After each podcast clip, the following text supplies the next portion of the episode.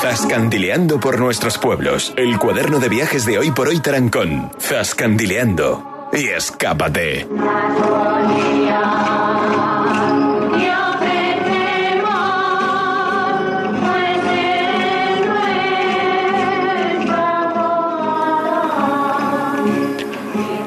Les invitamos a participar con nosotros en un nuevo recorrido, en este caso por la provincia de Cuenca. Vamos a desplazarnos hasta la comarca de la Serranía Baja y vamos a conocer un municipio.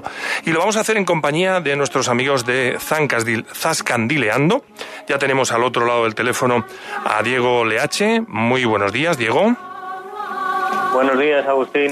Y a Jesús Manzano. Buenos días también. Hola, buenos días Agustín, ¿qué tal? Bueno, ¿por, ¿por cuál de los dos empezamos? ¿Quién me guía por este recorrido? ¿Dónde vamos? Empiezo yo, Agustín, Diego. Venga.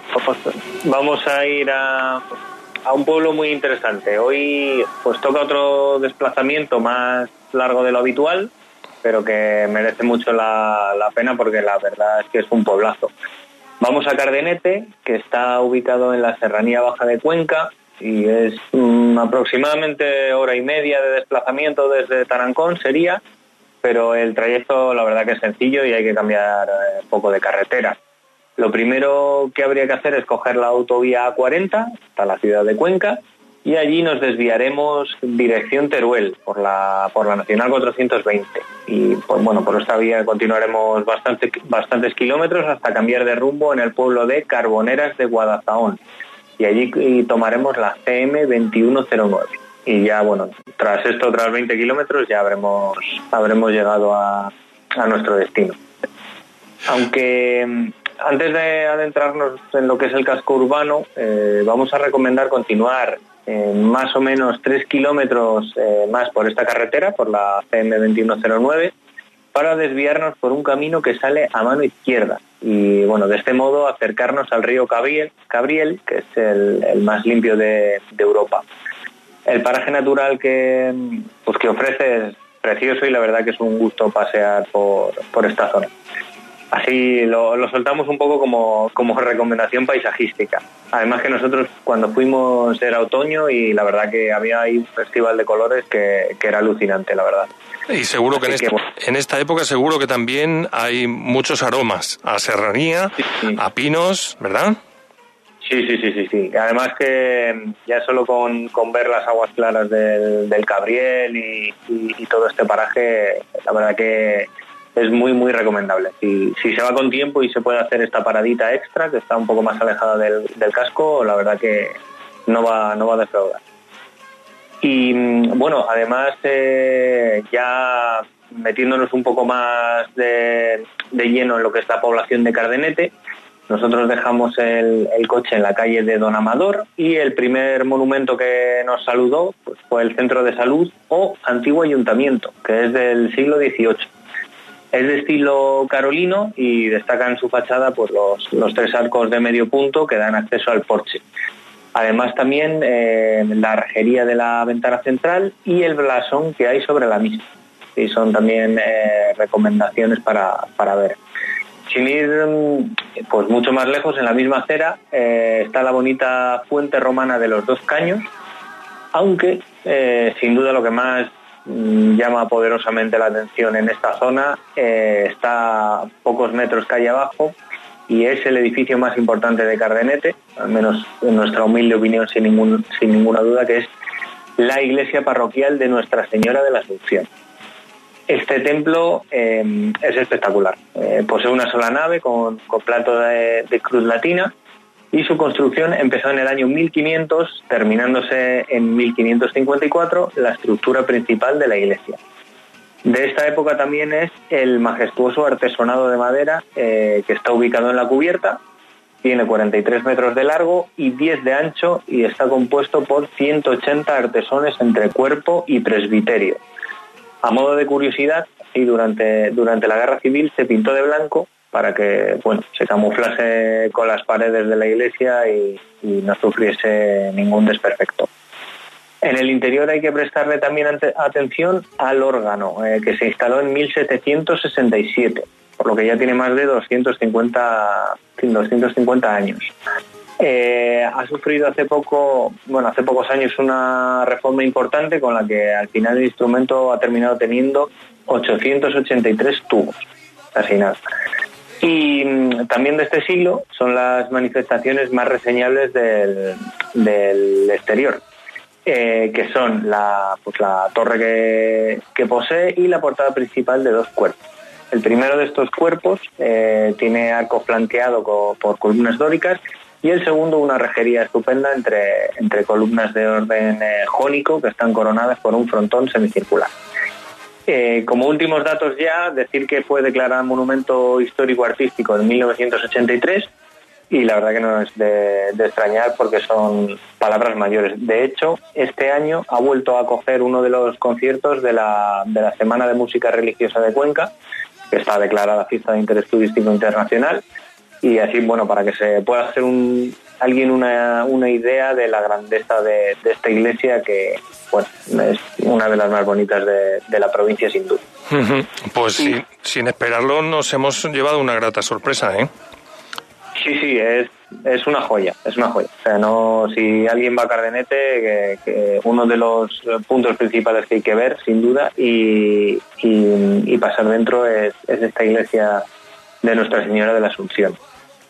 Y luego podemos dirigirnos también eh, a la cercana plaza de los Sanochaores, que está presidida por el ayuntamiento actual. Antes hemos hablado del, antiguo ayuntamiento, pero este es el, la casa consistorial actual, que es del siglo XVIII también, y del cual llama la atención la hermosa balconada de madera que, tiene.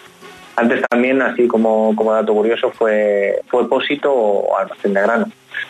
Y, nada, en el otro extremo de, la plaza se ubica otra fuente, que es la de la Cornuda.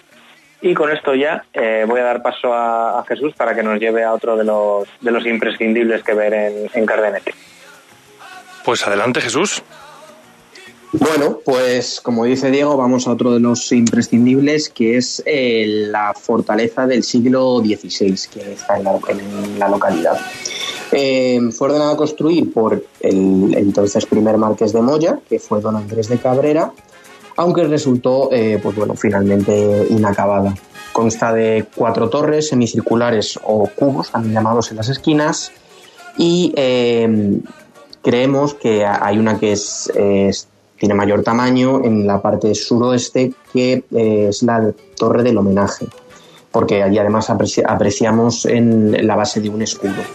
Em, una curiosidad es que desde aquí, desde este interior, sale un manantial que da a parar al, lavadero que está adosado. Eh, que es bastante, pues como digo, bastante curioso. Eh, si bordeamos un poco la, fortaleza, eh, a pocos metros hallamos la fuente del Tornajo. Bueno, tras ver esta fortaleza, em, hay que, habría que coger el coche para ir a la zona de las cuevas. Allí tenemos eh, varias zonas interesantes. Eh, el primer sitio sería el Centro de, Dinamización Turística sobre Recursos Micológicos, que mm, es un centro que se ubica dentro de, una cueva natural. la verdad que conocemos muy pocos con estas características, o casi que es el, único. Bueno, dentro además de observar todas las muestras que hay de hongos, también está lleno de paneles informativos para eh, conocer datos interesantes acerca tanto de los hongos, sobre las rutas, especies que buscar, gastronomía o historia.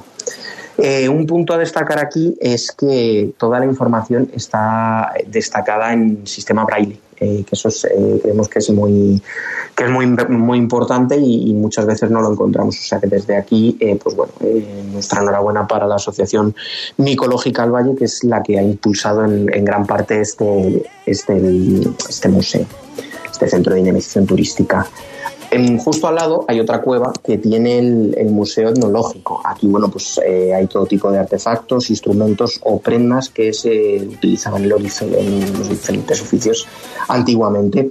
Eh, la verdad que la cantidad de objetos es, enorme y, bueno, desde aquí pues también recomendamos la visita de, este museo.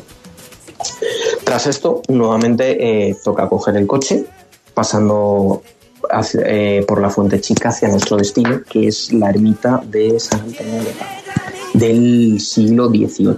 Eh, San Antonio de Padua es el patrón de la villa, junto con la Virgen del Pilar. Es una ermita de estilo neoclásico con planta de cruz latina.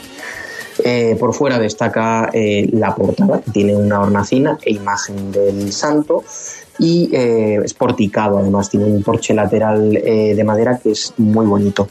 Dentro pues tenemos pinturas y nos podemos fijar en los numerosos exvotos que hay en las paredes, destacando además la pila bautismal Justo al lado eh, encontramos la casa del ermitaño, que es el lugar donde vivió tiempo atrás una pareja y ahora se ha transformado tras restaurarla y es el centro de interpretación.